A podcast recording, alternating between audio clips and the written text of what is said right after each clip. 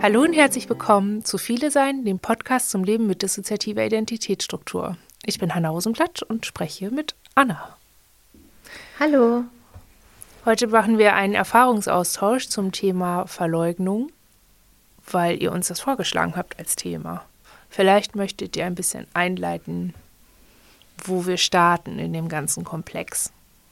Mhm, gern. Ähm, ja, wie sind wir auf das Thema gekommen? Eigentlich mal dadurch, dass uns dieses Thema wirklich sehr hartnäckig beschäftigt, schon seit langer, langer Zeit. Und wir auch momentan so im therapeutischen Rahmen irgendwie an dem Thema dran sind und versuchen mehr zu verstehen zu diesem Thema. Also wir haben da so zwei Dinge im Kopf. Einerseits so dieses allgemeine Leugnen oder diesen, diese Zweifel, die kennen wir auch von anderen Menschen mit, mit DIS, ähm, äh, ob das alles stimmt, ob man wirklich viele ist, ob das nicht einfach eh ein Normalzustand ist, den jeder kennt und so weiter. So dieses, diese Seite irgendwie. Und ähm, dann insbesondere beschäftigt uns zurzeit, ähm, dass wir so verstanden haben, dass wir im Innen so ein anderes System haben, das ganz bewusst Gegenrealitäten von Situationen, die waren, erzeugt. Und ja, da würde uns einfach interessieren, ob ihr das auch kennt, ob ihr damit vielleicht schon einen Umgang gefunden habt, ob ihr damit schon gearbeitet habt, wo, wo ihr da so steht. Also das ist mal das, was wir so gerne besprechen würden heute. Mhm. Ich würde gerne wissen, ob ihr das als Funktion inzwischen verstanden habt für euch? Also als, ja, als was Wichtiges oder Notwendiges oder so? Ja, ich weiß, dass zumindest das äh, dann immer zu uns gesagt wird, dass das eine Funktion ist, dass das irgendwie eine Abwehr ist, dass ähm, das immer dann eintritt, wenn gewisse äh, Realitäten nicht gut gehalten werden können und so weiter. Das ist uns irgendwie alles, zumindest ja, auf eine emotionslose Art ist uns das irgendwie klar. Aber mh, mm, ich weiß nicht, ob wir das immer glauben können. Also es fühlt okay, sich zum also Teil ist da auch noch, also ist da auch noch so, so ein bisschen Zweifel oder Leugnung drin von Leute, die mit euch darüber reden, meinen es nicht ernst oder lügen euch an? Ja, oder, oder wir glauben es uns einfach selber nicht. Ich glaube, dass es, dass es das oft auch ist. Also wir denken ganz oft, ähm, es ist ja, ich, es kennt, ihr kennt das vielleicht auch, es gibt ja so diese Erklärung, man muss ins Leugnen gehen, wenn man gewisse Realitäten oder Wahrheiten, die zu heftig sind, zu dramatisch sind, wenn man die nicht anerkennen kann. Also mhm. genau. Und wir haben aber dann sehr oft das Gefühl, das stimmt für uns nicht. Also wir, wir glauben, aber vielleicht stimmt auch das nicht. Wir glauben, wir wären eigentlich stabil und stark genug, um alles aushalten zu können. Also wir, wir denken immer, das ist bei uns keine Abwehr, sondern wir haben wirkliche Zweifel. Mhm. Mhm. ähm, ja, das ist so die eine Seite. Ja. Ähm, ja. Kennt ihr das ja, von euch? Da voll. ja, wirklich? Total, ja. Aber okay. auch so, ähm, ich habe gerade beim Zuhören schon gemerkt, äh, Realität. Mhm. Das ist so ein bisschen, oh Gott, okay, äh, woran halten wir uns jetzt? Was ist die Richtschnur? Was ist, worauf kann man sich noch verlassen? So, was ist mein eigenes, was ist von außen und was davon ist die Wahrheit? So. Mhm. Das kenne ich total. Aber dass ich ein System habe, das dann so gezielt gegen Realitäten aufbaut, das habe ich nicht. Ich habe okay. mich, die sich um das Vermeidungsverhalten zu erleichtern, also ich erzähle mir dann halt immer so Mantras. Also ich, ich schaffe dann keine neue Realität, aber ich steigere mich richtig rein in so Sachen wie, das ist jetzt gar nicht wichtig. Ich, äh, ja, könnte ich mich mit befassen, aber das ist ja gerade gar nicht relevant. Ich, ist ja hier und heute. Okay. Und ja. hier und heute ist ja völlig unbelastet von irgendwas. Hier passiert ja gar nichts. Dann kann ja auch irgendwie nie irgendwann was passiert sein. Also so implizit, ne? Weil ja. meine Gegenwart gerade jetzt ähm, gewaltfrei ist. Äh, warum sollte das je anders gewesen sein? So, und dann steigere ich mich voll in andere Sachen rein, die ich dann mache. Also okay. So, so kenne ich das halt, dass ich mir irgendwie Gedanken aufbaue und so diese, diese Gedanken oder diese Überzeugungen dann so hoch aufstapel, dass da auch nichts so leicht drüber kommt und ich das schon zulassen muss, dass da was drüber kommt. Und da bleibt dann am Ende vermutlich auch nichts an Trauma übrig, oder? Wenn ihr, wenn ihr das zu Ende denkt. Oder schon? Ich muss gerade überlegen, weil es so krass jetzt auch nicht mehr ist. Okay.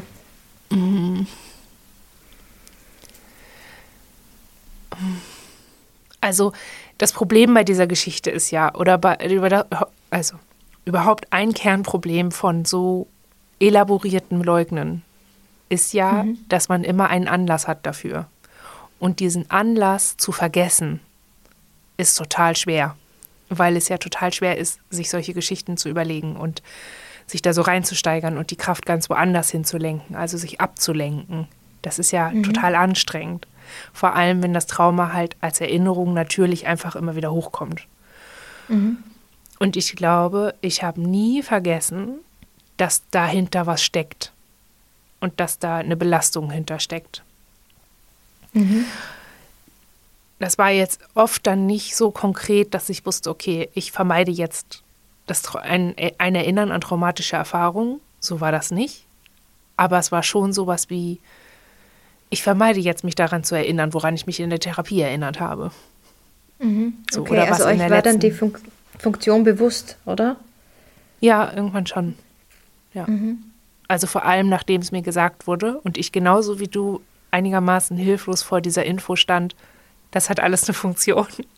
Mhm. Weil, also er ist ja ziemlich bequem auch, ne? Also dir zu sagen, ja, es hat eine Funktion, aber dass dir keiner sagen kann, welche und wofür. Mhm. So, dass du das selber rausfinden musst.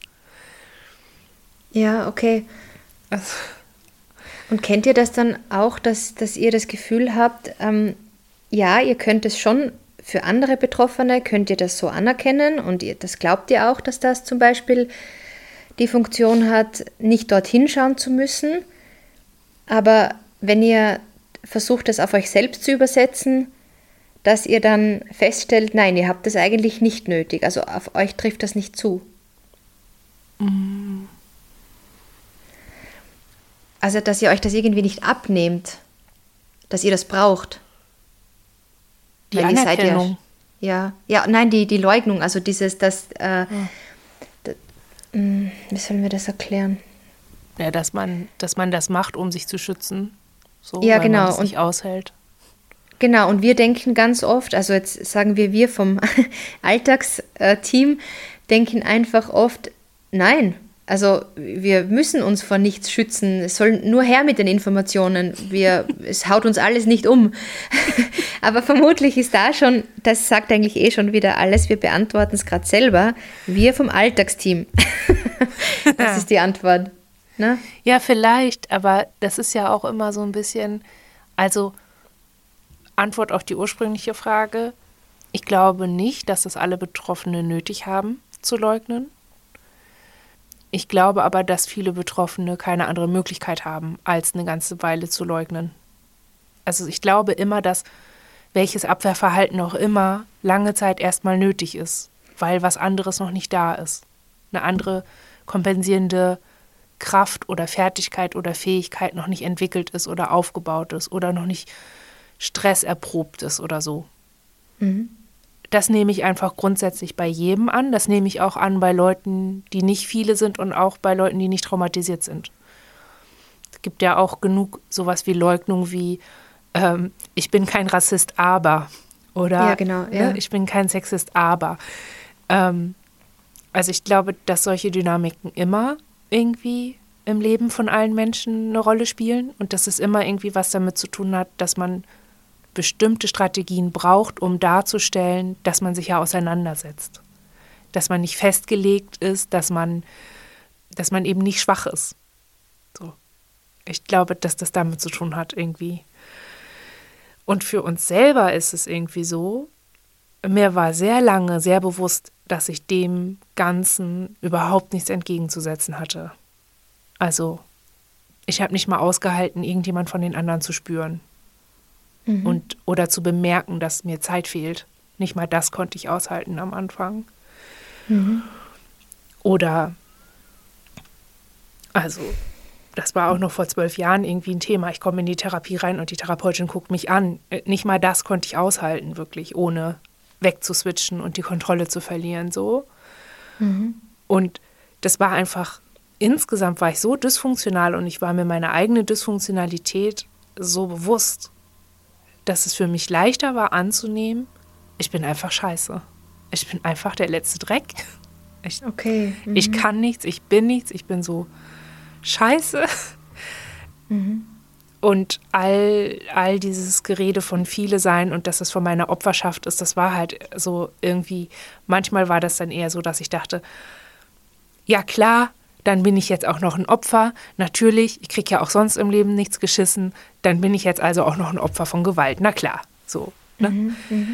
Also da hatte ich dann eher so das Gefühl, man versucht mir äh, mit dieser Information oder mit dieser Theorie von meiner Opferschaft, von meinem Gewalterfahrensein, die Bürde abzunehmen, dass ich einfach so schlecht bin, dass mhm. ich eigentlich nicht am Leben sein sollte.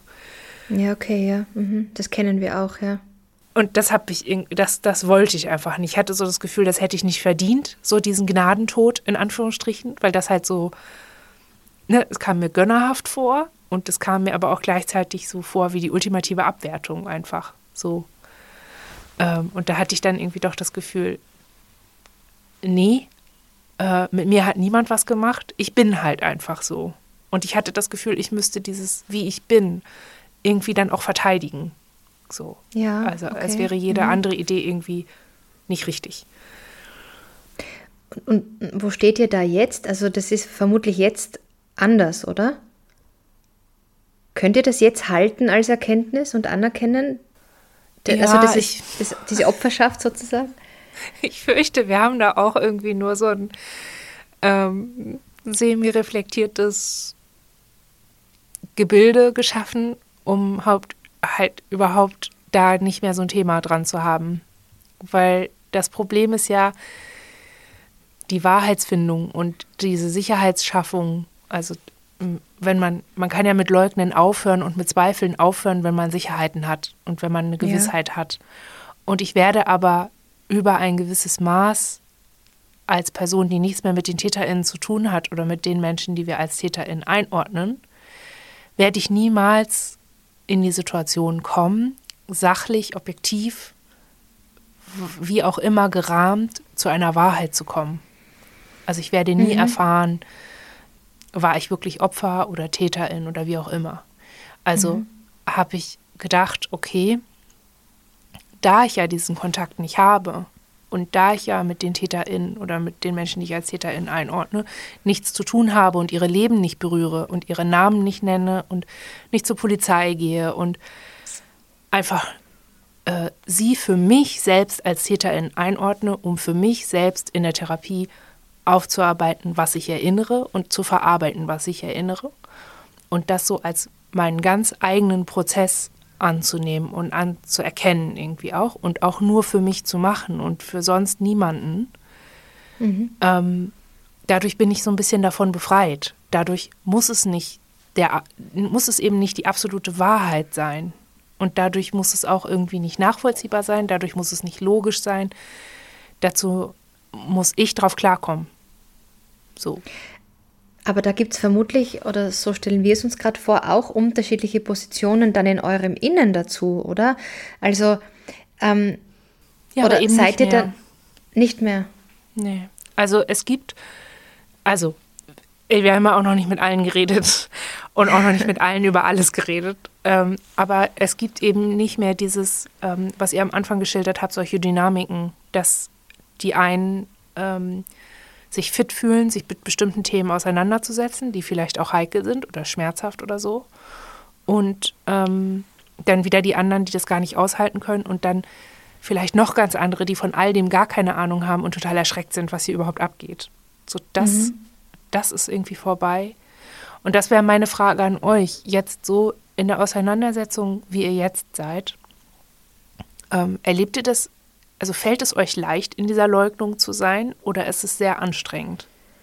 So habt ihr ein Gespür dafür, wie viel Kraft das frisst? Ja, es, es, es kostet eigentlich, es bindet sehr viel Energie. Ich glaube schon, es kostet auch sehr viel Kraft und es, es zermürbt auch sehr. Also wir merken, wir kommen irgendwie aus diesem, wir empfinden es fast als Kampf. Wir kommen aus diesem Kampf nicht raus. Und vor allem merken wir auch, dass äh, wir das dann, dass wir sehr dazu tendieren, dass wir das sogar ins Außen bringen. Also permanent sind wir irgendwie damit beschäftigt, das abzustreiten, nicht zu glauben. Es springt sofort im Innen an, dass wir das, nein, das hat andere Gründe und wir glauben das nicht und wir wollen das alles irgendwie so normalisieren und also das passiert eigentlich, um die Frage zu beantworten, uns kommt vor, dass wir damit sehr, dass es sehr, sehr anstrengend ist, ähm, weil wir es eben auch dann ins Außen bringen, weil wir es so mhm. schwer, glaube ich, innerlich irgendwie hinkriegen, dass wir es auch irgendwie im Außen bekämpfen. Also wir, wir, wir haben das Gefühl, wir, wir bekämpfen diese Tatsache des Vieleseins auf allen möglichen Ebenen oder die sich halt uns so bieten. Wir sind ständig irgendwie mit dem... Äh, ach, das klingt jetzt wieder so... Äh, ähm, es klingt jetzt irgendwie schwierig. Es ja, so aber gemein und böse. Ja, um, aber weißt du, was ich irgendwie gerade dachte? Und trotzdem redet ihr mit uns in einem Podcast über das Vieles ein. Also, genau, das ist, ja, das ist voll interessant, geil. oder? Ja, genau. Ja. Also es gibt offensichtlich doch welche, die, warum würden wir das sonst machen wollen? Warum machen wir eigentlich das, was wir tun, schon die längste Zeit? Ich meine, wir machen Therapie, wir, wir, wir, wir, waren, wir sind regelmäßig stationär. Wieso tun wir das alles? Also ja, aber das ist so eine heikle Frage, ne? Also mich hätte dieses, warum, oder mich hat dieses, warum tue ich das alles so oft in Krisen gestürzt, weil mir dann nichts eingefallen ist. Weil, mhm. also außer, ja, ich bin halt scheiße. Ich ja, bin halt kaputt okay. und krank und irgendwie nicht ganz dicht und also, äh, ne? Also einfach nur Selbstabwertung immer. Ja, ja. Und dieses, mhm. das ist ja, oh, also es wird ja auch immer so groß, ne? Warum mache ich das denn? Man, man stellt sich diese Frage irgendwie nie, wenn man sich ein Toastbrot schneidet oder ja, die Nägel schneidet. Das, das fragt man sich, da, da, also bei den normalsten Dingen fragt man sich nicht, warum mache ich das jetzt? Weil einem selbst nach kurzer Überlegung schon irgendwie was einfällt, also früher oder später. Aber in Bezug aufs Viele Sein ist es oft, also dampft es sich irgendwie so zurück auf die Frage, warum glaube ich diesen Scheiß eigentlich? Ja, mhm. Und das ist halt, also das ist einfach fies, diese Frage zu stellen, weil eigentlich gibt es ja auch auf die Frage, warum macht ihr Therapie, gibt es ja auch eine einfache Antwort, Leidensdruck. Ja. Mhm. Ne? Und der einzige Grund, das in Frage zu stellen oder zu delegitimieren oder eben kleiner zu machen oder als Grund nicht so valide zu behandeln, ist ja eigentlich der, dass man leiden soll, dass Leiden in Ordnung ist. Mhm. Weil man so scheiße ist. Weil man so scheiße ist oder was einem alles andere sonst noch so als blumige Begründung dafür einfällt. Aber mhm. das kann man sich ja überlegen, ob man das für sich gelten lassen will. Ob das was ist, worauf man sich lange stützen kann und will und ob das was ist, was für den Rest des Lebens so bleiben soll.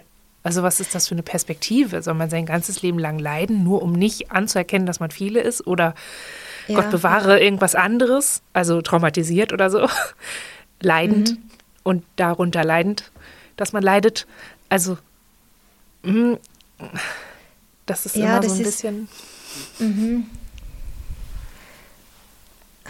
Ja, und vor allem, wir denken auch, man in den selbstgewählten Beziehungen, die wir inzwischen haben, machen wir eigentlich auch nicht die Erfahrung, dass wir so scheiße sind. Also wir bekommen die Rückmeldung eigentlich fast nie.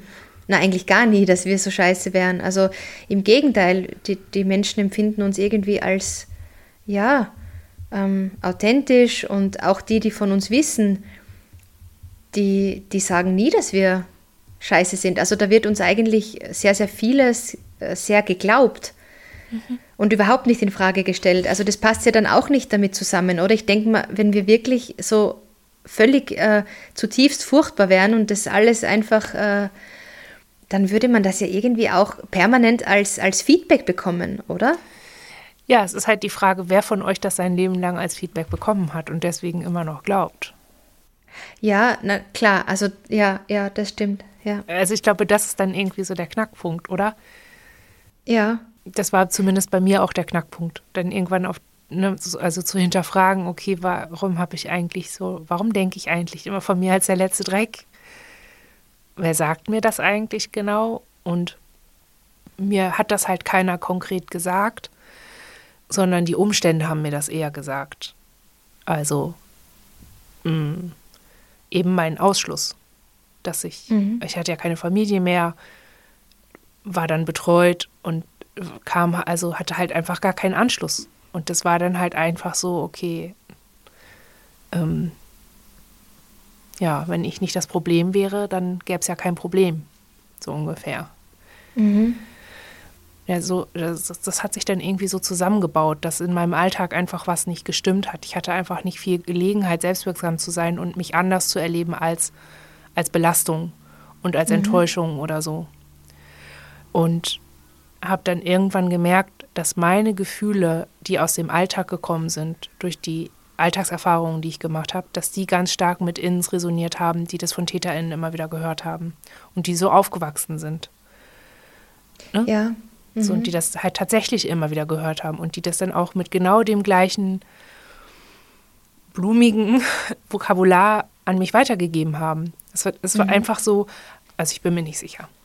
Das weiß ich nicht genau, aber es kam mir halt im Nachhinein so ein bisschen so vor, als hätte meine Alltagserfahrung so ein bisschen die Schablone ge geboten für diese Anteile, dass sie was finden, was passt. Also, ah, okay, äh, vorne, Hanna, die Rosenblätter da geht halt dieses und jene Gefühl äh, an. Ah, ich weiß schon, wie die Situation ist und jetzt biete ich dir noch, jetzt fütter ich das mit Backup, so ungefähr. Mhm, und das ist okay. ja irgendwie, das ist ja leider so ein bisschen wie unser Gehirn funktioniert. Ne? Unser Gehirn versucht ja irgendwie immer Zusammenhänge herzustellen. Und wenn es die Datenmenge überwiegend Selbstabwertung ist oder ja einfach Demütigung oder Gewalt oder so, dann kann das Gehirn halt auch irgendwie nur aus, also ich stelle mir so ein bisschen vor wie so eine Memory-Packung. Äh, und die eine Hälfte ist im Gehirn und die andere Hälfte ist in der, in der Welt sozusagen. Und aber die Hälfte in meinem Gehirn ist nur so mit drei, vier Stücken bestückt. Also da sind nur so drei, vier Stücke drin. Mhm. Und in der Welt sind aber 20 oder 25. Und mein Gehirn hat gar keine andere Wahl, als immer nur Scheiße, mit Gutem zu vergleichen und immer so zu versuchen, okay, was passiert mir, womit kann ich das abgleichen? Ach Mist, ich habe wieder nur diese blöde Erfahrung und dann. Okay, ja. Mhm. So, ne? Und mhm. so bleibt einem halt irgendwie auch erstmal eine ganze Weile irgendwie gar nichts anderes übrig, als zu merken, ja, das passt gar nicht. Das passt mhm. gar nicht. Weil eigentlich ist es ja gut, dass es euch so auffällt. Mhm. Als, als problematisches Ding, weil ihr ja dann merkt, ah, es passt nicht. Ja, und das bedeutet ja. halt auch, dass ihr dann aus eurer Umwelt die guten, die fehlenden Memory-Teile nehmen müsst und sie in eure Schachtel im Gehirn tun müsst. Oh mhm, Gott, die Metapher ja. ist ein bisschen kompliziert vielleicht, aber äh, das mhm. ist mir halt gerade eingefallen. Ja, ja, wir, wir verstehen das Bild schon, ja. Mhm. So, ne, bis es passt und bis dann mehr Möglichkeit ist auch, ähm, also dann hat man einfach mehr, womit man Zweifel oder Unsicherheiten abgleichen kann. Dann ist es eben nicht automatisch, das kann nicht wahr sein, weil Grund XY, mhm. den ich mir jetzt überlegt habe und der sehr gut mit meiner Memory-Sammlung zusammenpasst. Ähm, sondern dann kann man irgendwie auch andere Möglichkeiten finden. Mhm. Aber ich glaube, um da nochmal vielleicht einzuhaken, ähm, mm, ich denke, dieses, dieses Selbstgefühl oder dieses Selbstverständnis, äh, einfach zutiefst schlecht zu sein von, von Anfang an, äh, wenn wir so drüber nachdenken, ich glaube, das ist bei uns auch die Ursache für ganz, ganz vieles und vermutlich auch für das Leugnen letzten Endes.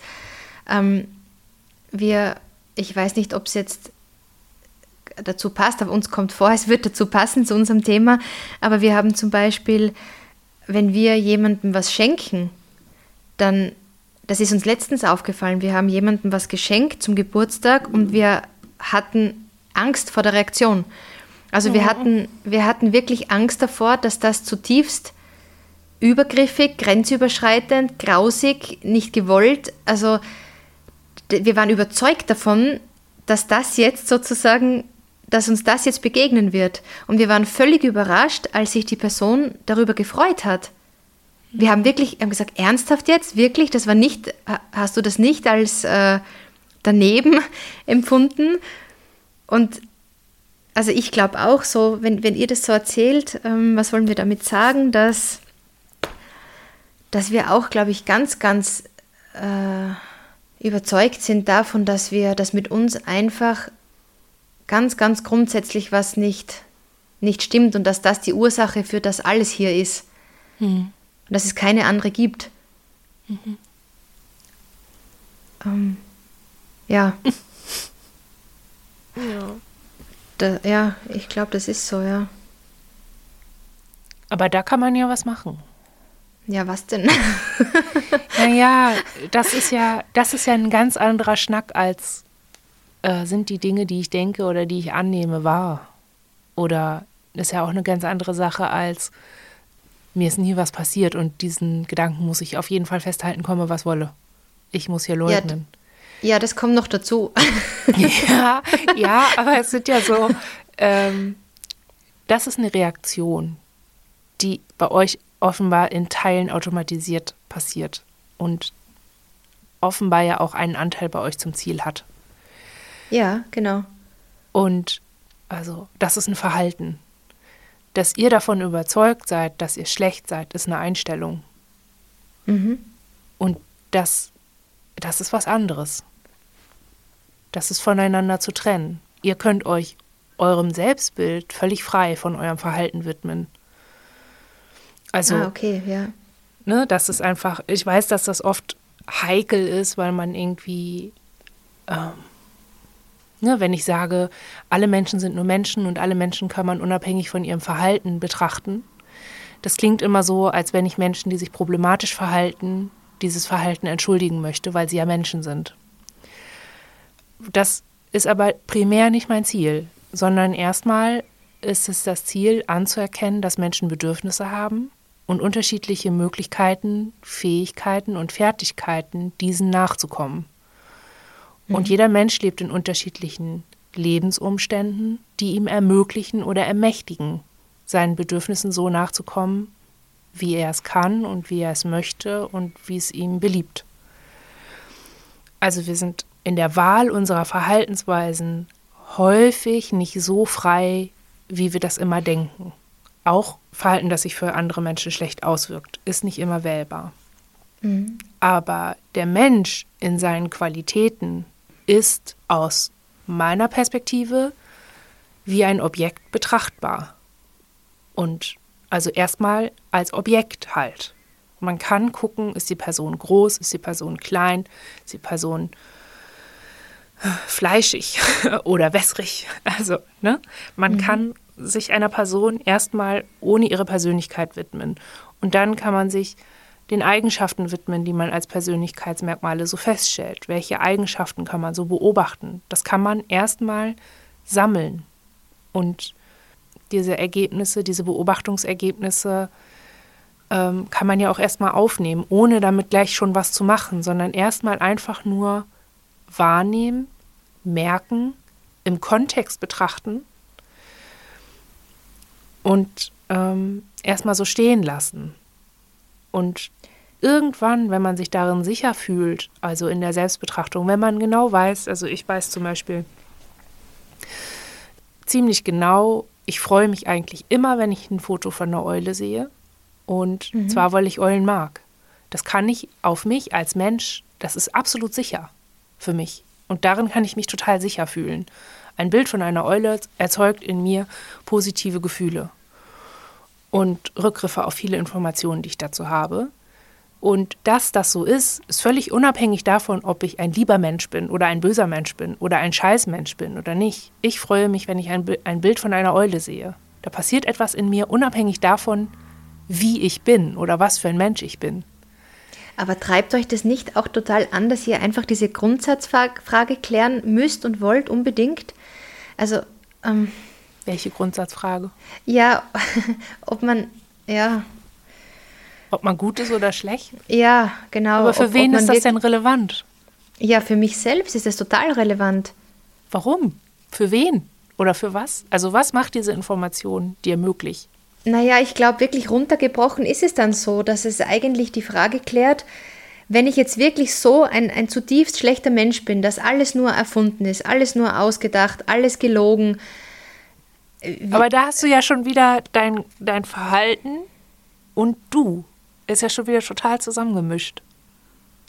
Ja, aber das ist doch total, ja, aber das ist doch nicht voneinander zu trennen, wenn es nämlich doch. so wäre. Ich wäre, sagen wir, ich wäre äh, komplett äh, berechnend, äh, wir haben alles erfunden, es ist alles gelogen, es ist alles konstruiert, manipuliert und so weiter, dann, dann ist unser, der Kurzschluss dieser, dieser Erkenntnis oder dieser Sicherheit ist dann, ja, wie sollen wir weiterleben?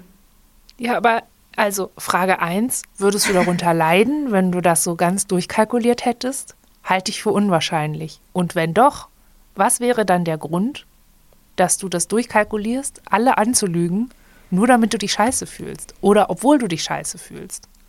Ja, eben, es ergibt irgendwie damit. keinen letztendlichen Sinn. Das merken wir schon auch, dass es keinen okay. irgendwo äh, aufhört, Sinn zu machen.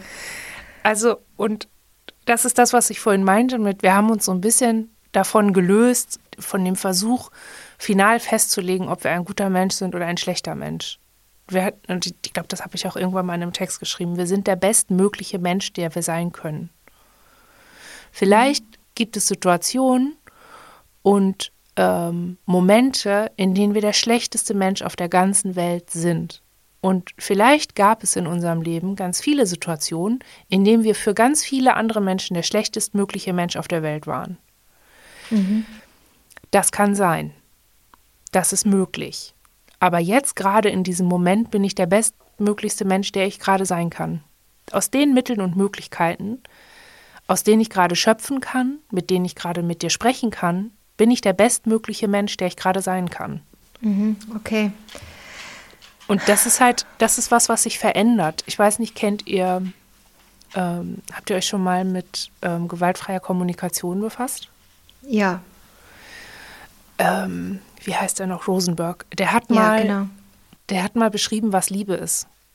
Und das hat mich total bewegt, weil ich und auch entlastet, weil er irgendwie sagte, Liebe ist etwas, was sich verändert. Mal liebt man jemanden und mal nicht.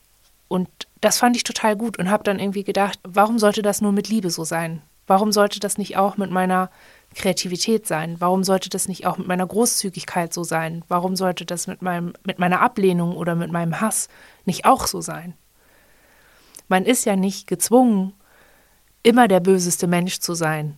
Und man wird ja auch nicht immer als der beste Mensch der Welt gesehen. Also ich weiß, also ich wüsste jetzt auch nicht, das ist ja so ein Urteil, das ist ja so ein, so ein Werturteil, ne? Ja. Und mhm. wenn wir für uns festlegen können, jemand ist ein schlechter Mensch, dann möchte ich aber bitte auch, dass äh, mit den gleichen Maßstäben gemessen wird, wer ein guter Mensch ist. Und dann werden wir feststellen, es gibt keine guten Menschen, sondern eigentlich nur schlechte. Mhm, mhm, mhm. Deswegen sind wir da, sind wir da irgendwie raus aus diesem. Und ich kann leider nicht, also es war halt dieses Lesen von Gefühle sind beweglich. Und man ist kein schlechter Mensch, wenn man seinen Partner oder seine Partnerin nicht 24 Stunden am Tag liebt, sondern immer nur dann, wenn man sie halt gerade liebt. Das ist ein Gefühl, ja. das man ja. liebt. Ja. Und das, das fand ich irgendwie total gut zu wissen, weil das bedeutet eben auch, ich muss nicht immer gut sein. Ich muss nicht immer genau die Richtung, ich muss nicht, nicht jede meiner Entscheidungen und nicht alles, was ich tue und denke und sage und fühle, muss gut sein. Das, das finde ich irgendwie, mhm. vor allen Dingen nicht, um mich selber zu sein. Aber um, um, einen Aspekt vielleicht noch, noch, Entschuldige, ihr wolltet noch was sagen, oder? Ja, oder um legitim zu sein in mhm. meinen in meinem Leiden zum Beispiel. Also ich muss ja kein guter Mensch sein, nur damit mir jemand anerkennt, dass ich leide darunter, dass mir jemand wehgetan hat. Aber ähm, was uns dazu noch, noch einfällt oder ein weiterer Aspekt wäre, wenn man jetzt aber angenommen, man wäre doch ein schlechter Mensch. Wir müssen nochmal da zurück. Ja, kein Problem. Und man hat einfach viel erfunden, viel gelogen und was weiß ich, angenommen es wäre so. Und aus diesen Tatsachen resultieren dann letzten Endes Anzeigen, äh, Kontaktabbrüche und so weiter. Also. Ja, was dann? Ja, genau. Dann hat dann im schlimmsten Fall wäre es dann so, dass man Menschen verloren hat, Menschen aufgegeben hat und es keine Grundlage dafür gab. Also ich. Äh, naja, nicht die Grundlage, die man angegeben hat, auf jeden Fall. Ja. Okay, achso, ja, so kann man es natürlich auch wieder. Also ich sehen. würde halt denken, deswegen ist es für uns so wichtig, dass wir keine Anzeige erstatten oder TäterInnennamen nennen. Mhm. Ähm, dass wir die Verantwortung dafür für uns selber tragen können. So. Also, mhm. ne, ich, also wenn ich, ich weiß das und gerade weil wir so öffentlich sind damit, ne, wir wissen genau, dass es irgendwie nur, keine Ahnung, ein Foto von uns braucht, irgendwie in der falschen Zeitung und dann ne, im Kontext mit Gewalt und so. Und dann stehen da Leute, die sagen, ich würde Rufmord begehen oder so. Das, das ist ja irgendwie der Drahtseilakt, das ist ja das Draht, Seil, auf dem wir uns die ganze Zeit irgendwie bewegen.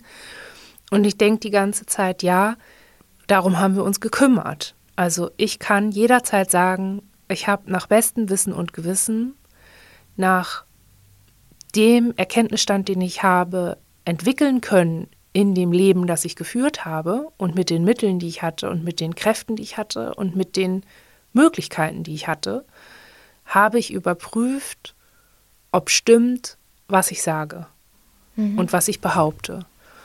Und wenn ich mich dabei getäuscht habe oder wenn ich mich geirrt habe oder sich herausstellt, dass ich, an, dass ich etwas geglaubt habe, was nicht richtig ist, dann ist es ja meine Verantwortung, das zu sagen und zu vermitteln, ich habe mich geirrt. Ich, es ist ein Irrtum, dem ich da aufgelegen bin und es tut mir leid. Aber mehr kann ich dann auch nicht machen. Ich kann ähm, sollte sich jetzt rausstellen, dass ich zum Beispiel mein Leben lang gelogen habe, dann ist der Schaden getan.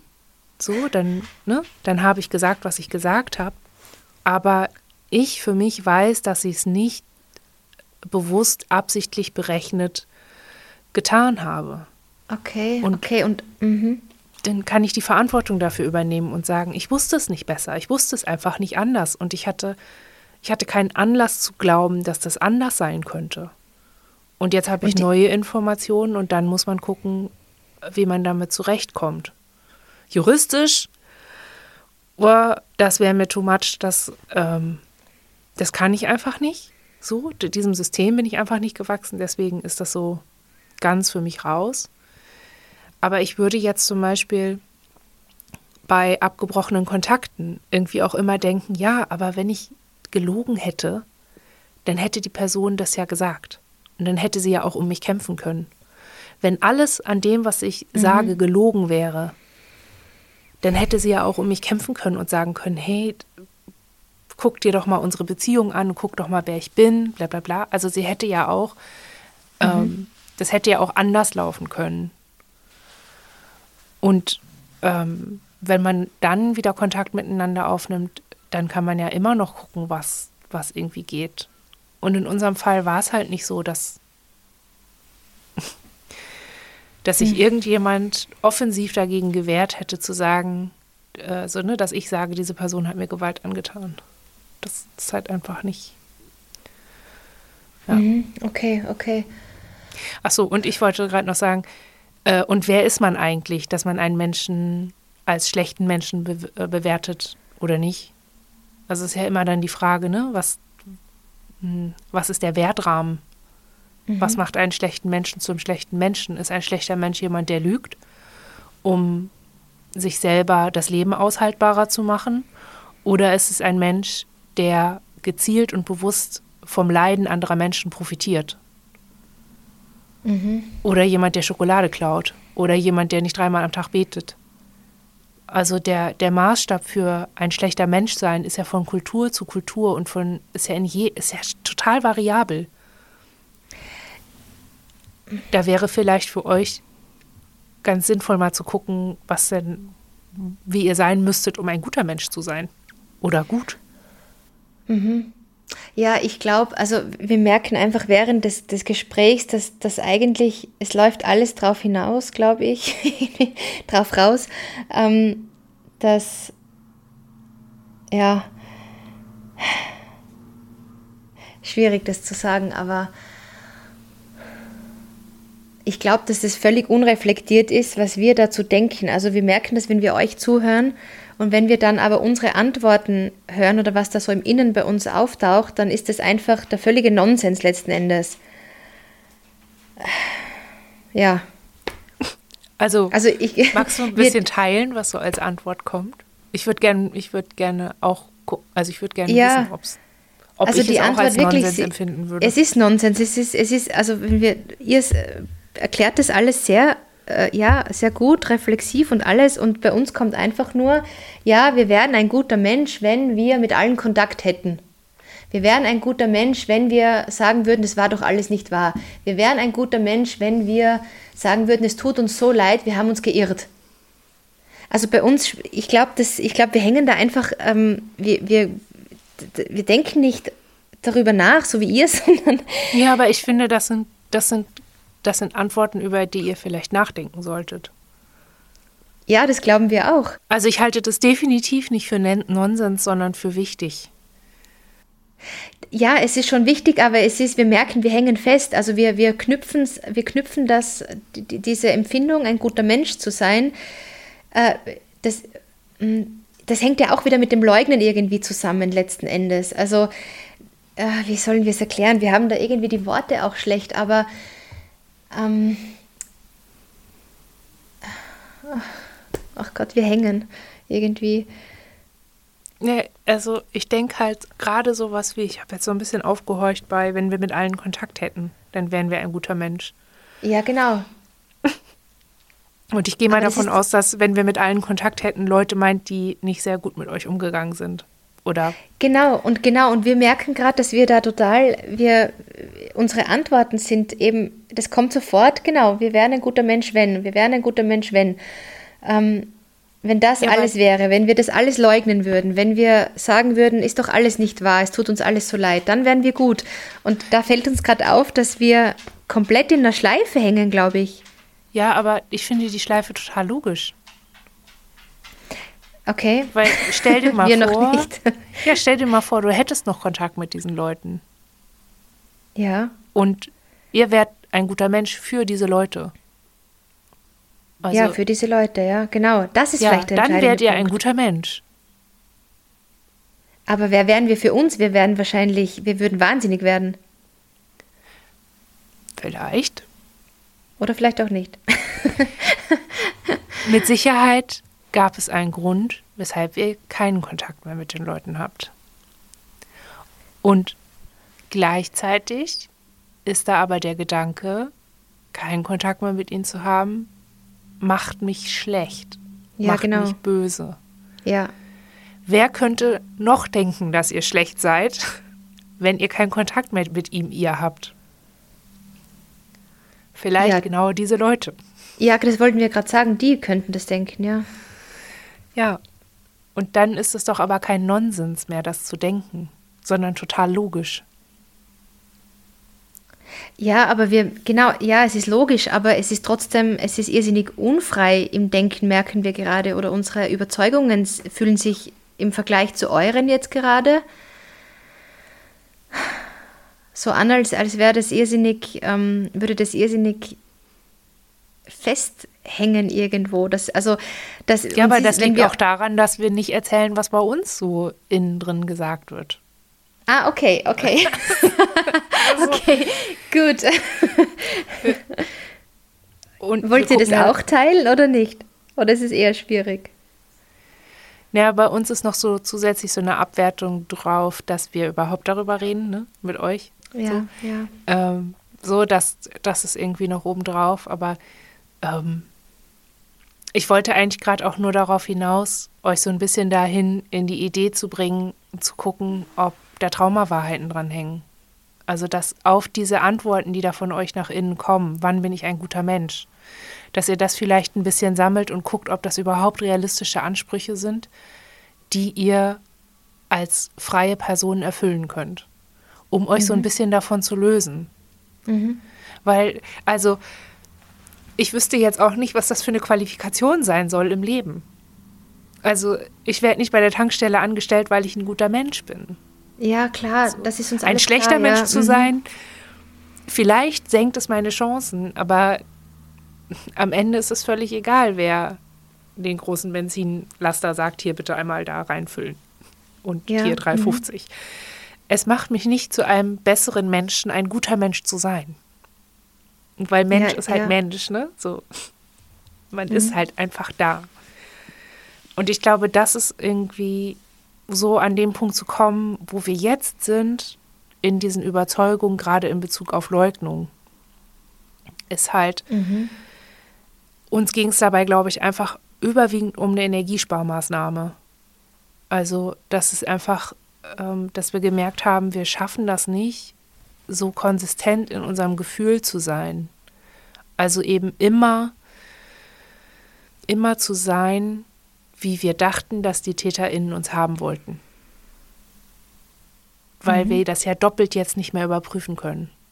Das ist ja jetzt schon so lange her, dass wir keinen Kontakt mehr, also dass wir Kontakt mit ihnen hatten, dass wir jetzt gar nicht mehr prüfen können, ist das, was wir denken, was sie sich von uns wünschen, überhaupt wirklich noch das, was sie sich von uns wünschen?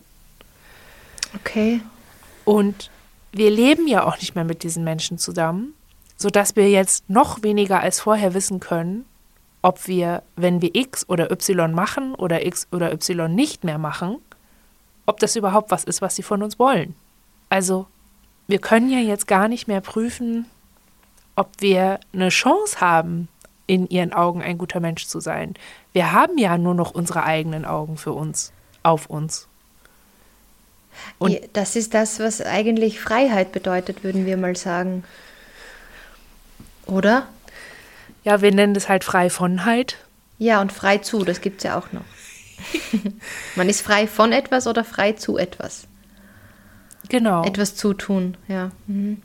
Genau. Und, von Freiheit. Und ich würde halt denken, wir sind da frei von Sicherheit. Also Sicherheit darüber zu wissen, was sie von uns wollen. Und das haben, das sehen wir halt so in Anerkennung dessen, dass wir wissen, es gibt ins die, die gedachten TäterInnen oder die in sich gespeicherten TäterInnen nach wie vor als erste Richtschnur verwenden. Also ihre Idee davon, was die gut finden und schlecht finden, das finden sie gut oder schlecht an sich und an uns. Und mhm. sie können sich nicht davon lösen, weil sie sonst Angst bekommen und das nicht aushalten können.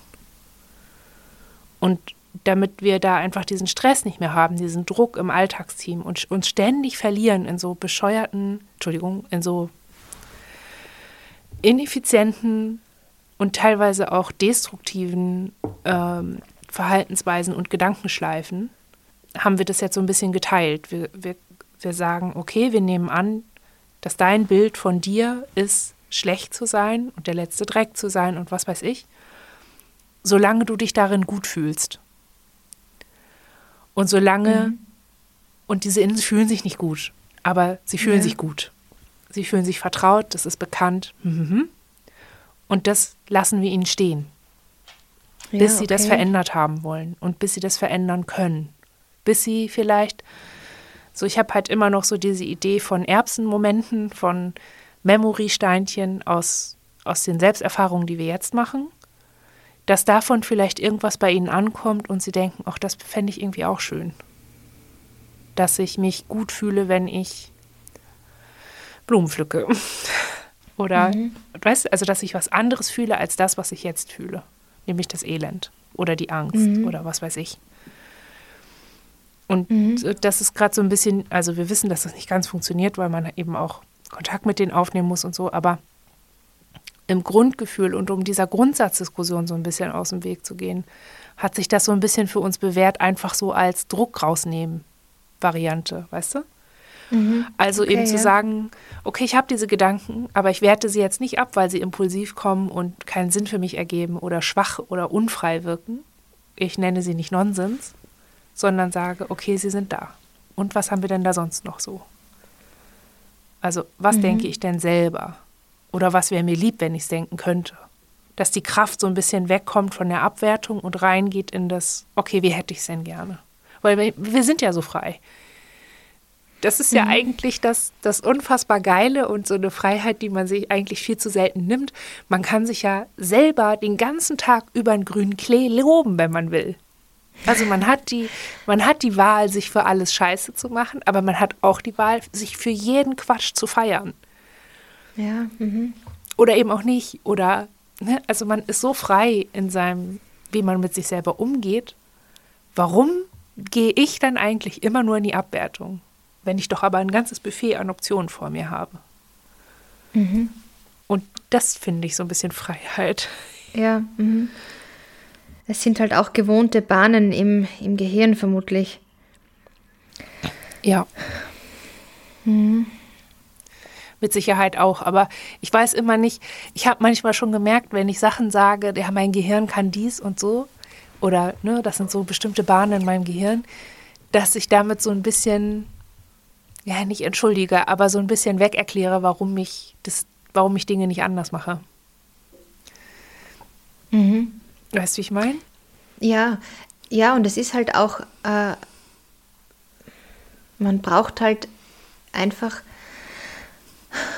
auch ein Stück, ja, es klingt jetzt irgendwie doof, aber man braucht schon irgendwie auch ein Stück Disziplin manchmal, um, um, um was Neues zu denken, um, um neue Wege zu denken.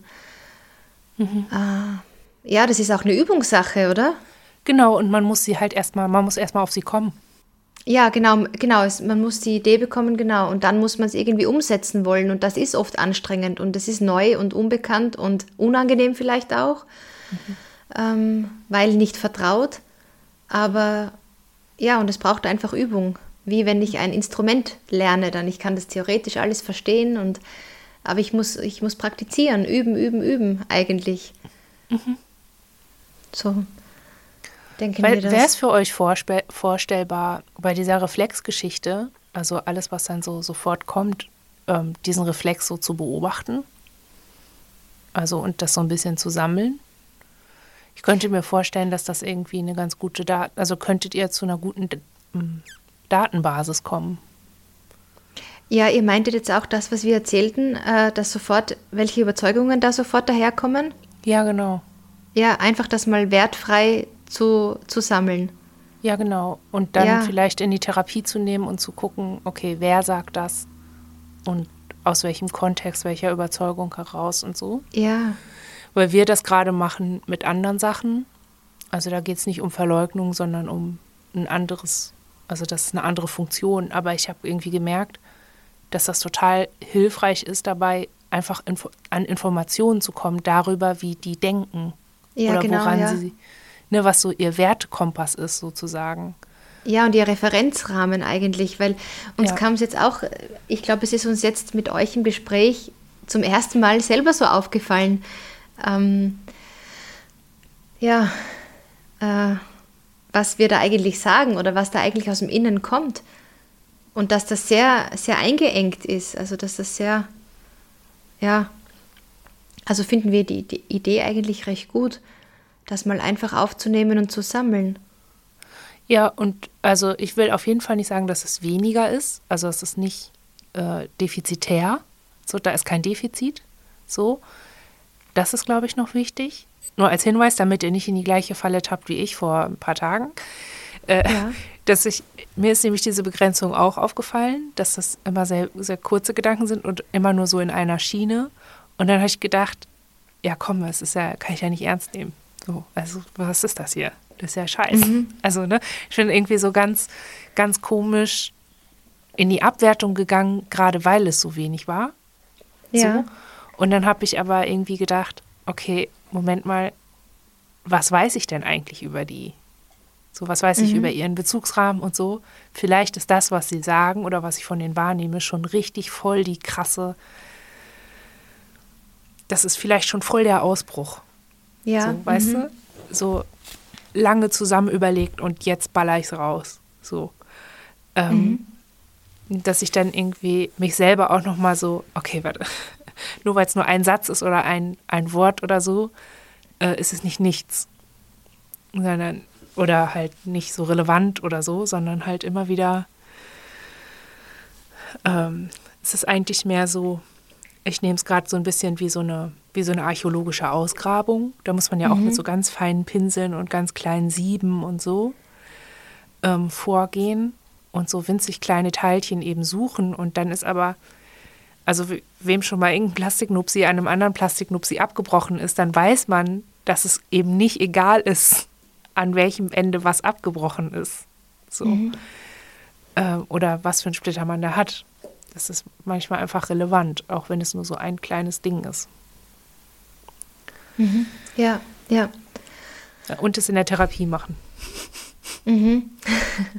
das ist vielleicht, glaube ich, auch eine gute Idee. Ja, mhm.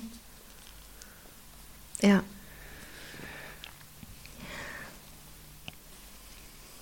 Mhm. Habt ihr eigentlich mal mit anderen Leuten in eurem äh, Alltag so darüber gesprochen, dass, dass das euch so beschäftigt? Also jetzt nicht so wie mit uns, sondern einfach so. Und wie haben die dann reagiert? Meint ihr dieses Thema? Ja, so, so nach dem Motto, ähm, ich kann eigentlich gar nicht glauben, dass ich, dass ich viele bin oder dass mir was passiert ist oder so. Naja, ich glaube, wir, wir thematisieren das eben in der, in der Therapie, das schon ähm, mit, nein, ich glaube mit, naja, mit Freunden oder wir haben eben die eine Freundin, die, die auch viele ist und äh, mit der reden wir sehr viel. Aber ansonsten so mit, mit den äh, Freunden, die nicht viele sind, nein, darüber reden wir eigentlich, eigentlich nie. Mhm. Hm. Ja. Ihr, macht ihr das? Mhm. Wir haben das mal gemacht. Und das okay. war nicht die richtige Person dazu für dieses Gespräch. Ja. Die hat mich ganz schön überfahren damals. Und das ist schon 20 Jahre her. Mhm. Also das war falscher Zeitpunkt und irgendwie auch die falsche Person. Und mhm. ich habe das danach, habe ich diese Gespräche oft mit anderen vielen geführt, aber weil die halt mit mir über ihr, ihre Vermeidung geredet haben und ich dann eher so, ja, ich kenne das auch. So, mhm. aber aus mir selbst, also so, ne, hallo. Mhm. Guten Tag, können wir mal über meine Verleugnung reden? So, das das habe ich, hab ich auch nicht gemacht irgendwie. Und aber ja, es scheint auch irgendwie merkwürdig, viele, ne? Ja, aber mir kommt vor, gerade unter den unter den äh, Menschen mit DIS ist das ja, also das haben doch wirklich alle, also alle, die wir kennengelernt haben, haben mit diesem Thema zu kämpfen. Ja, aber ich finde, also ja, aber nicht so, wie wir jetzt gerade darüber geredet haben. Ich erlebe das schon auch manchmal ein bisschen als Performance, um sich als so gegenseitig zu bestätigen oder so. Also so okay. wie so eine Art, manchmal, auch nicht, ne, nicht immer und bei allen, aber manchmal ist es schon auch wie so eine Art Phishing for Compliments. Bestätige mir bitte, dass ich viele bin, indem ich dir sage, ich bin nicht viele oder ich struggle, das anzuerkennen oder so. Ah, okay, das, das ist uns noch nie begegnet, glaube ich. Euch ja, schon, oder? Ja, schon ein paar Mal, okay. aber das, ich glaube, ich weiß, manchmal glaube ich, manchmal bin ich mir nicht sicher, ob das daran liegt, dass wir einfach öffentlich sind und so mhm. ansprechbar wirken immer dafür oder dass Leute uns auch eine Autorität dazu sprechen, die wir gar nicht haben, das einordnen zu können oder nicht. Mhm. Und das ist, das sind dann so Gespräche, wo ich einfach ganz viel Abgrenzung machen muss und so, ne? Und dann weiß ich manchmal nicht, okay, habe ich jetzt gerade dieses Gefühl von, ich soll dir sagen, dass du viele bist, weil ich das so höre oder weil du mir das so sagst. So, das ist mhm. immer so ein bisschen, äh, ist immer ein bisschen schwierig. Und ich glaube auch, dass es, also zum einen, leugnen kann eine Performance sein, um sich zu schützen, mhm. auch in der Öffentlichkeit vor TäterInnen. So. Das ist so irgendwie so ein, ich bin kein Opfer-Dance, so ein bisschen guck hier, ich, ich mache gar nichts. So. Das okay. ist also auch irgendwie so eine Unterwerfungsgeste, ne? So, tu mir nichts, ich sag allen, ich bin kein Opfer und du hast mir nichts getan. So ungefähr. Ja. ja. Und manchmal ist es ja auch nötig, ja, manchmal ist es auch einfach nötig zu leugnen, weil Leute noch sehr viele Amnesien haben. Es ist mir mhm. auch ein paar Mal begegnet, dass ich es mit, mit jungen Frauen zu tun hatte oder eben so mit anderen Betroffenen, die mir mit acht Mailadressen geschrieben haben über eine ganz intensive Zeit und äh, sich gegenseitig ständig widersprochen haben Und hinter all dem stand eine Person, die verzweifelt versucht hat, irgendwie rauszufinden, an was kann okay. ich mich jetzt eigentlich halten. Und okay. die, das, die das irgendwie nicht geschafft hat, was ich ihr immer wieder geschrieben habe, dass sie bitte, ne, dass sie eine Krisenberatungsstelle aufsucht, dass sie sich Hilfe sucht, nicht bei mir. Die halt aber, die war so da drin äh, und hat nicht mitgekriegt, dass sie mir ein paar Mal am Tag geschrieben hat. Und okay. wenn sie es dann mitbekommen hat, paar Tage später, dann musste sie mir nochmal schreiben, dass es ihr leid tut und dass das alles totaler Quatsch ist. Und also es war so ein bisschen, ne? Mhm. Tut mir leid, dass ich mich vorgewagt habe äh, und dass ich mich geöffnet habe. Es tut mir so leid, es tut mir so leid. Und dann habe ich geantwortet, das muss dir nicht leid tun, das ist in Ordnung. Bitte lass dir helfen. Mhm. Zwei Tage später kommt der nächste Schwung. Okay. Mhm. Von Leuten, die sagen, ich bin aber viele. Und das war so ein Selbstgespräch oder so eine Auseinandersetzung, in die ich irgendwie so komisch reingezogen wurde. Weißt du? Mhm. Und das war ja. aber nötig. Die Person hat es anders nicht hingekriegt. Also das ging für sie einfach nicht anders. Das war ihre, ihre Methode, das war, war ihr Mittel. Und irgendwann war der Kontakt einfach zu Ende. So plötzlich wieder aufgetaucht ist. Mhm. Und da, da, also auch gerade in dem Kontext habe ich mich ganz stark angestrengt, nicht zu beurteilen, nicht zu werten. Also schon mal mhm. einmal, weil ich nicht die Person bin, die feststellen kann, ob jemand viele ist oder nicht. Und ich finde auch, dass selbst PsychotherapeutInnen oder DiagnostikerInnen das nicht immer so ähm, festlegen können. Mhm. Aber ich finde und ich, ähm, ich versuche das auch zu verkörpern, nicht im Kontakt mit anderen Leuten einfach nicht die Person zu sein, die irgendwas über diese Person urteilt. Mhm. Ob sie nun viele ist oder nicht, ob sie die Wahrheit erzählt oder nicht, wie auch immer, bla bla. Aber das, das heißt, das, das läuft auch nicht irgendwie bei euch dann so ab. Also ähm, ihr müsst euren inneren Konflikt nicht nach außen bringen, wenn ihr ihn denn habt, überhaupt in der Form. Ja, ich glaube, früher oder später müssen wir ihn mal nach außen bringen. So. Also ich glaube schon, dass wir irgendwann mit unserer Therapeutin mal so ein Gespräch führen müssen. Mhm. Aber jetzt gerade haben wir ganz andere Baustellen. Also es ist mhm. gerade nicht unser drängendstes Problem. Bin ich ein Stück Scheiße oder bin ich viele? Das ist irgendwie ein bisschen spielt halt auch damit rein, dass dieser ganze Diagnose-Anerkennungstanz, das, oh, da sind wir so froh, dass wir da durch sind, dass wir da einen Weg gefunden haben, weil das einfach, mhm. das ist so müßig und das ist so äh, in unserem Fall einfach auch schon belegt, dass es, also wir haben so viele Diagnosen und die Dis- oder Traumafolgestörungen wurden uns aber am konkretesten, also am häufigsten gegeben, sodass ja. wir irgendwie denken, okay, ja, es stimmt, du kannst diagnostiziert werden von 20 TherapeutInnen und es gibt dann am Ende 20 Diagnosen. Aber wenn es mehr als 20 sind, und das ist in unserem Fall der Fall, dann sieht man schon eine Häufung.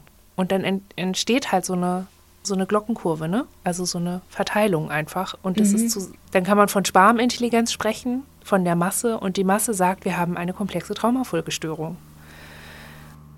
Ja, und ihr habt ja dann auch noch nicht nur das, also nicht nur diese, diese Bewertung oder diese Beurteilung von außen, sondern ähm, ihr habt ja vermutlich, oder das ist jetzt eine Frage, ähm, auch eure Selbstwahrnehmung des Viele-Seins, das kommt ja dazu.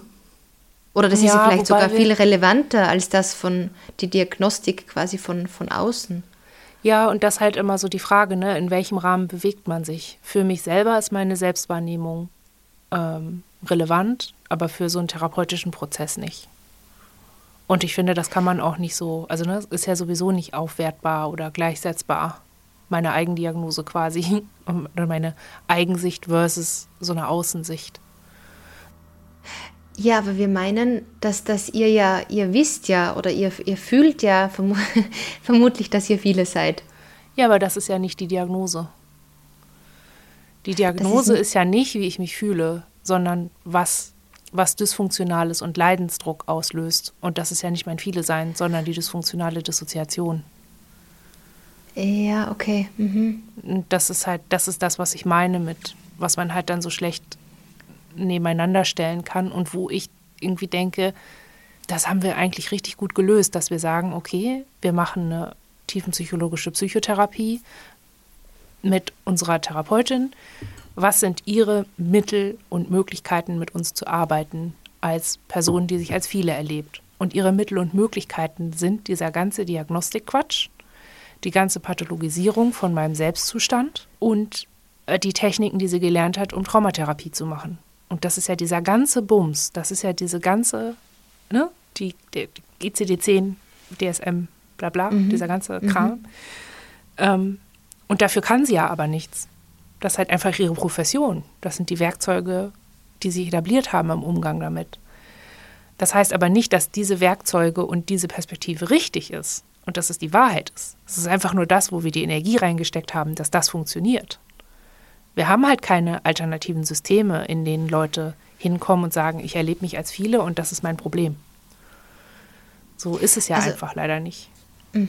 Haben wir euch richtig verstanden, dass das viele Sein an und für sich für euch keinen Leidensdruck erzeugt? Nö, also nein, es erzeugt keinen Leidensdruck. Ja. So, okay. Mhm. Da schützt mich ja die Dissoziation vor. Das ist ja. Mhm. Also, ne, und eben, das ist eben der Umstand, dass ich in der Welt, in der Gesellschaft, in der ich lebe, nicht so sein soll, wie ich bin. Mhm. Oder dass von mir andere Dinge erwartet werden. Und dass ich eben, und die PTBS. Also der, mhm. der, der, das meiste Leiden in meinem Leben kommt aus der Traumastörung aus den Traumafolgen. Mhm. Aber so wie ich bin, wie ich hier sitze, leide ich gerade nicht unter mir. Mhm. Und ja, okay. Mhm. Und da bin ich wirklich froh, dass wir wirklich, dass wir an den Punkt gekommen sind. Okay, unsere Therapeutin arbeitet mit diesem Modell und mit diesen, mit diesen Werkzeugen. Dann machen wir das jetzt auch, weil wir sonst nicht zusammenarbeiten können. Auch wenn wir beide Schreiner wären oder an der Skulptur arbeiten würden, muss man halt das gleiche Werkzeug benutzen. Ich kann halt nicht, bei einer Holzskulptur kann ich nicht mit Flammen arbeiten und sie gleichzeitig mit einem Kercher. Das, so kommt man halt, so kommt man zu irgendeinem Ergebnis, aber vielleicht nicht zu dem, auf das wir uns geeinigt hatten am Anfang. Das, mhm. Verstehst du, wie ich meine? Ich bin heute sehr ja. metaphorisch unterwegs. bis, bis jetzt haben wir noch alle verstanden. Ähm, wie, wie ist das denn für euch? Ist es für euch ähm, relevant, so die Diagnose für euch bestätigt zu haben? Hängt es auch in dieser Leugnung drin? Oder geht es da hm. eher um euch? Also geht es um. Habt, ist es da so, dass, wenn ich eine andere Diagnose hätte, dann wäre schon alles klar? Oder? Nein, ich glaube, es geht um die. Also, ähm, ich glaube, es geht eigentlich viel mehr um die die Ursachen des, des Vieleseins als um das Vielesein selber. Mhm. Ähm, ich glaube, dass sich darauf die Leugnung am aller, allermeisten bezieht. Das Vielesein in Wirklichkeit, es macht keinen Sinn, es zu leugnen. Es ist einfach, es ist so. Also das ist einfach so, wie unsere, ja, wie unsere Identität strukturiert ist. Das merken wir ja jeden Tag ähm, und schon ewig. Also ja, das würden wir jetzt eigentlich, glaube ich, gar nicht so oder nicht mehr. Also das würde keinen Sinn machen. Wozu, wozu würden wir diese ganzen Innenpersonen benötigen, wenn, wenn das keine, also wisst ihr, das ist ja nicht, äh, ähm, wenn wir das alles erfunden hätten und, und äh, uns zurecht konstruiert, was, was, was hätte uns das gebracht? Also ich denke, ein Mensch, der nicht, der nicht viele ist, der braucht ja sowas gar nicht. Also der findet sich in dem ja gar nicht zurecht. Genau, und der, ja. der hätte aber auch einen Grund, also der würde auch Gründe finden, der Mensch, ne? warum Gründe er sich wofür? das so überlegt hat.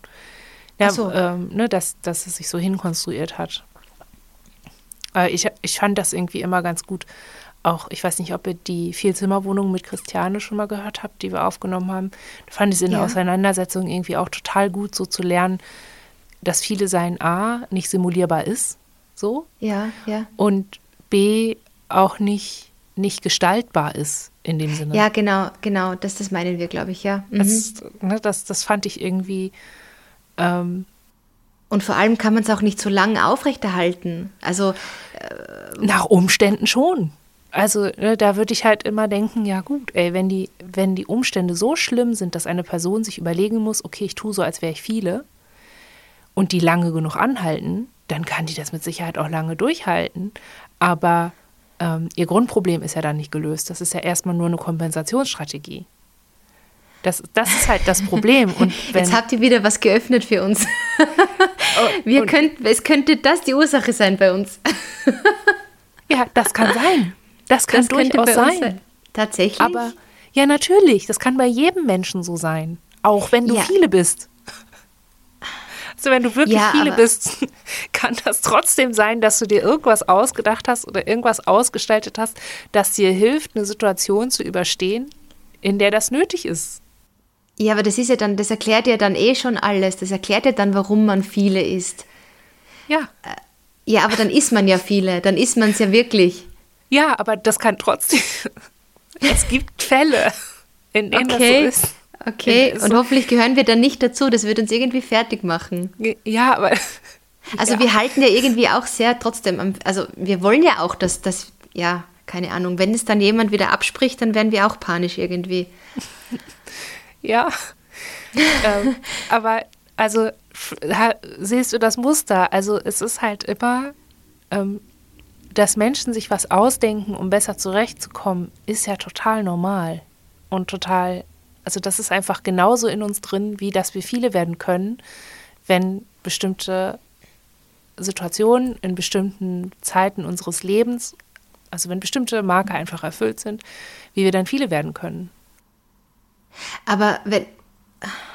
Aha. Aber habt, dürfen wir dazu noch eine Frage stellen? Ja.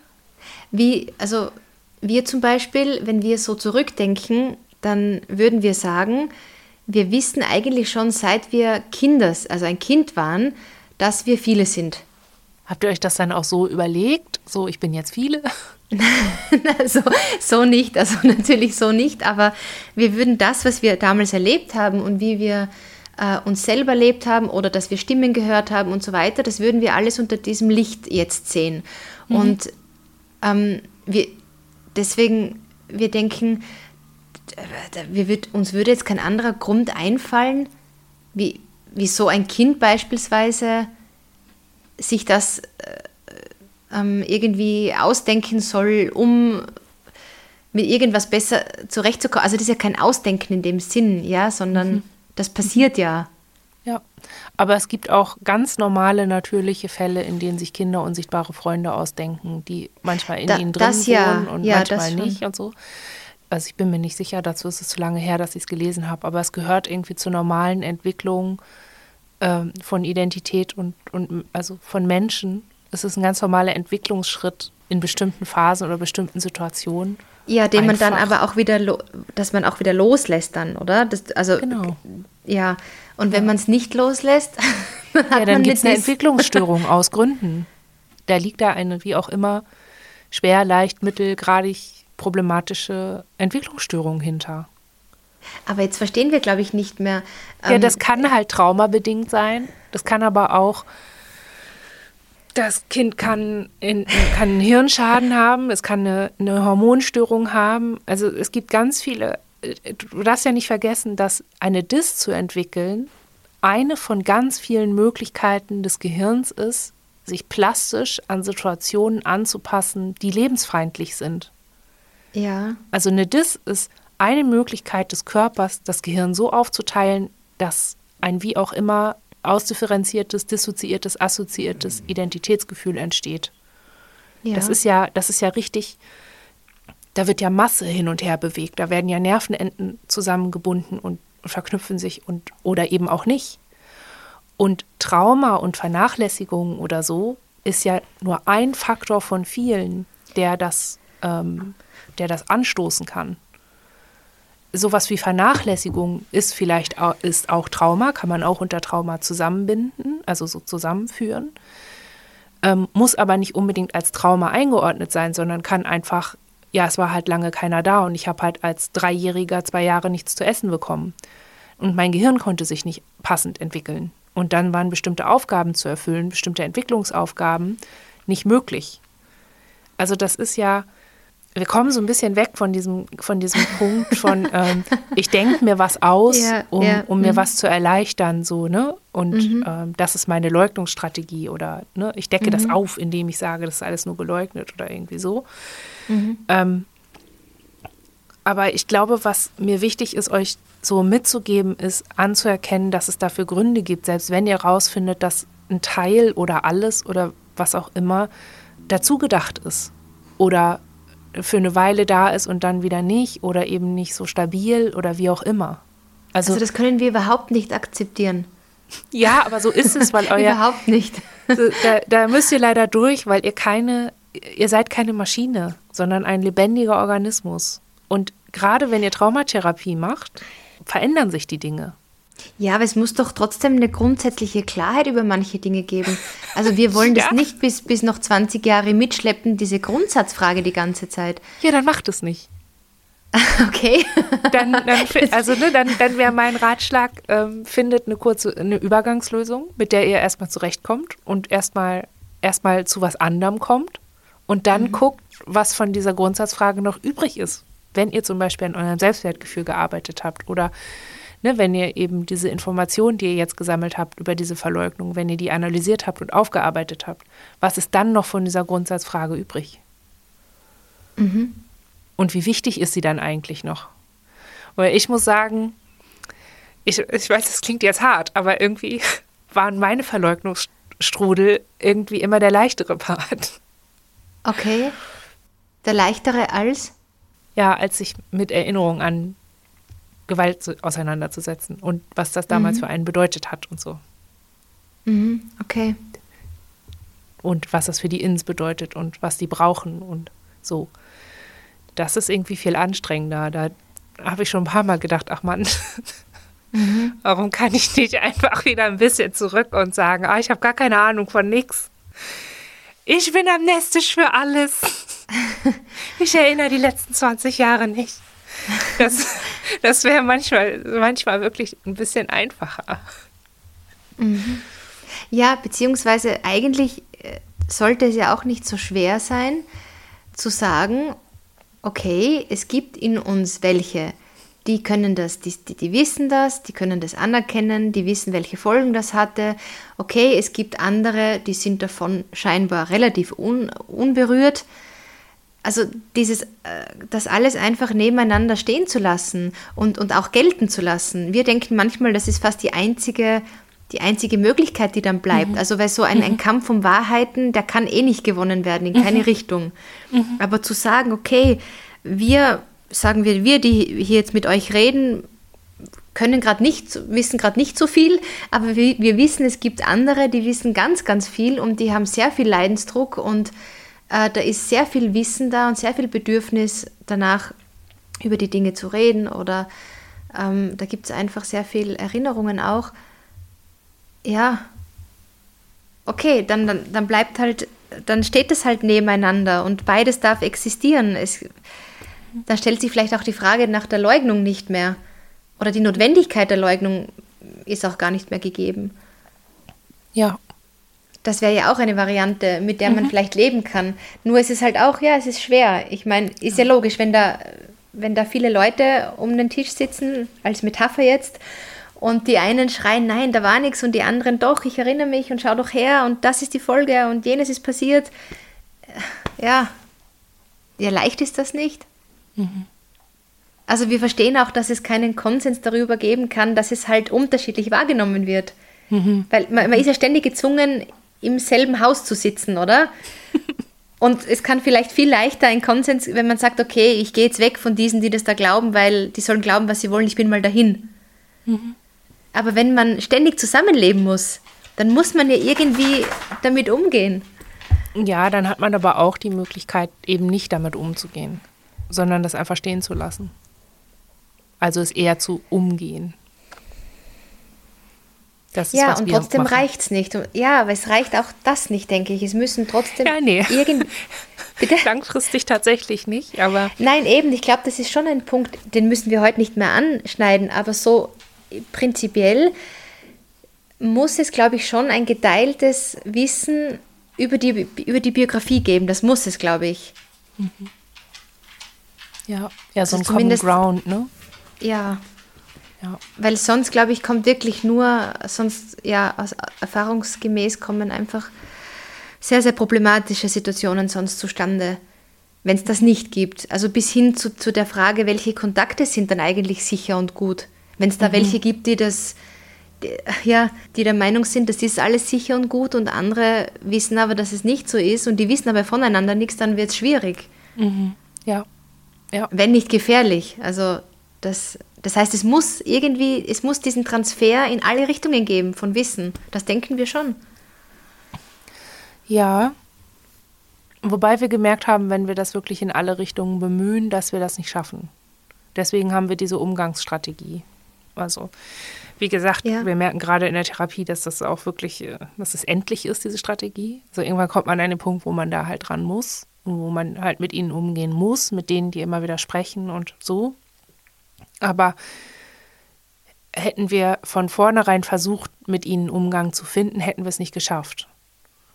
Mhm. Deshalb ist, ist mein, also meine Erfahrung ist da einfach eher erstmal Kraft zu tanken und erstmal zu gucken, okay, äh, wer ist wofür wichtig, wer kann was halten. Mhm. Und das dann so, so weit wie es geht abzusichern, um die nächste Belastungsschicht sozusagen auszuhalten oder zu tragen. So. Und das alles mhm. geht, aber also es geht für uns eben mit so einem unausgesprochenen Waffenstillstand, so einer eindeutigen, ich höre dich, ich sehe dich, ich stimme nicht mit dir überein, das ist jetzt die Marschrichtung. Ja. Aus dem und dem und dem Grund. Du musst mir nicht zustimmen, aber das machen wir jetzt. Mhm. Und dann ja. auch in unserem Fall halt gezielte Dissoziation, dass diese Anteile eben nicht in unserem Alltag rumschwirren. Mhm. Okay. Ne, das war ja am Anfang, konnte ich das ja überhaupt nicht steuern. Dann sind die einfach so rausgeknallt. Und inzwischen kann ich das aber so gut vermeiden, die Auslöser. Und kann das so gut handeln und kann auch mit, mit Triggern und so ganz anders umgehen, sodass ich heute eine viel, eine viel bewusstere Wahl treffen kann und auch eben in Ruhe entscheiden kann, okay, habe ich gegessen, getrunken, war auf Klo, bin versorgt, fühle mich okay, ist alles safe, okay, dann kann ich mich denen jetzt widmen, die mir so viel Angst machen. Das mhm. so, das gehört dann irgendwie auch dazu, ne? Das muss man halt alles können. Also alles, was ich jetzt gerade aufgezählt habe, so Grundversorgung, bla bla. Ähm, plus, okay, und jetzt gehe ich in die innere Arbeit, das ist ja High Level. Das müssen ja. viele ja auch erstmal aufbauen, ne? Ja, ja, das stimmt. Mhm. Und manchmal mhm. ist es, um da hinzukommen, nötig, erstmal agree to disagree und das, also, mhm. ne, dass man einen Konsens findet auf, okay, wir leben jetzt hier, wir leben allein und das und das sind unsere Basispunkte, um das Überleben zu sichern. Dass es darüber einen Konsens gibt. Ja. Ist dann vielleicht erstmal wichtig. Und auch wenn es quasi einen Konsens darüber gibt, dass es keinen Konsens zu manchen Dingen gibt, dann bedeutet das ja trotzdem auch schon, dass alle voneinander zumindest wissen. Mhm. Ja. Sonst könnten sie zu dieser Äußerung gar nicht finden. Mhm. Ja. Und das ist ja auch schon mal, es ist auch recht viel eigentlich. Mhm. Ja. Und dafür ist so eine Informationssammlung gut. Das merke ich gerade auch sehr. Ja. Und wisst ihr, was uns gerade auffällt? Was denn? als, als Bestätigung dafür, irgendwie jetzt als innere Bestätigung, dass wir viele sind, uns fällt gerade auf, dass wir eigentlich uns, also dass wir uns untereinander nicht leugnen. Also das finde ich doch spannend. Also dass zum Beispiel niemand sagt, okay, diese und diese Innenperson, die gibt es gar nicht. aber die und, und die und die. ja, aber, da, aber das ist eben nicht so. Also wir leugnen ja. einander nicht. Ja, krass. Aber das, ja, das ist doch ist eigentlich auch lustig. schon voll, voll gut, oder? Ja, mega. voll schön. Oh Mann. Ja. Ja, lass uns auf dieser leichten Note enden. Ja.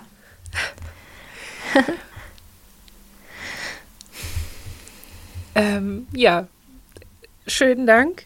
Es, es, war, es war sehr schön. ja, es ist ein komplexes Thema. Es ja. Ist, ja. Wir sagen auch Danke ich finde es irgendwie toll, dass ich mit euch irgendwie auch nochmal jetzt so an so Basics komme. Ja? Ja. Würdet ihr das für immer, euch auch so sehen, dass ihr euch eigentlich untereinander gar nicht leugnet? Ähm, ich weiß, dass ich das ganz lange gemacht habe, dass ich die alle geleugnet habe. Ja. Und dass ich das erst gemerkt habe, also das, bei mir war das halt dann so ein Logikding, ne? Also ich hatte halt irgendwie immer so den Gedanken, ich sterbe, wenn ich halt nicht da bin. Und das kann halt nicht sein. Mhm. Also, ne, niemand stirbt für ein paar Tage und lebt dann wieder für ein paar Tage. Ja, stimmt. Oder für gewöhnlich also, nicht. ne, aber das war halt damals, als ich war 16, das war halt so mein, das war meine Verleugnungsgeschichte über mich. So. Mhm. Ja, aber ich finde es irgendwie schön, nochmal so an, an so Basic-Punkte zu kommen von innere Kommunikation, einander zuhören, wie stehen wir zueinander, bla bla bla. Weil ich bin so ein bisschen in die Falle getappt, zu denken, dass diese Themen mich eigentlich nicht mehr so befassen, weil wir schon so lange dabei sind, so lange im Thema sind und so. Und bestimmte Vokabularien oder bestimmtes Vorgehen ist halt schon so, ist so eingeschliffen, sag ich mal. Gleichzeitig ist das aber es ist aber eben nötig, sich halt immer darin zu bewegen und mhm. immer wieder zu versichern, sind noch alle an Bord. Wem höre ich gerade mhm. nicht zu? Wer bekommt, wem glaube ich wie viel? Wer bekommt wie viel Validität von mir zugesprochen? Wen beurteile ich wie? Um ihn zum Beispiel aus meinem Leben rauszuhalten oder um für mich leichter aushaltbar zu machen, was dieses Innen sagt. Das mhm. ist, also man kreist ja dann doch einfach immer darum mhm. herum. Und das war jetzt irgendwie nochmal eine gute Erinnerung für mich, gerade jetzt so, wo wir jetzt gerade ja. sind. Mhm. Okay, ja. Ja, für uns waren da jetzt echt auch einige wertvolle Erkenntnisse dabei, müssen wir echt sagen. Schön. Sind wir ganz Wunderbar. erstaunt. ja. Okay. Dann hören wir uns beim nächsten Mal. Ja, gern. Bis dann.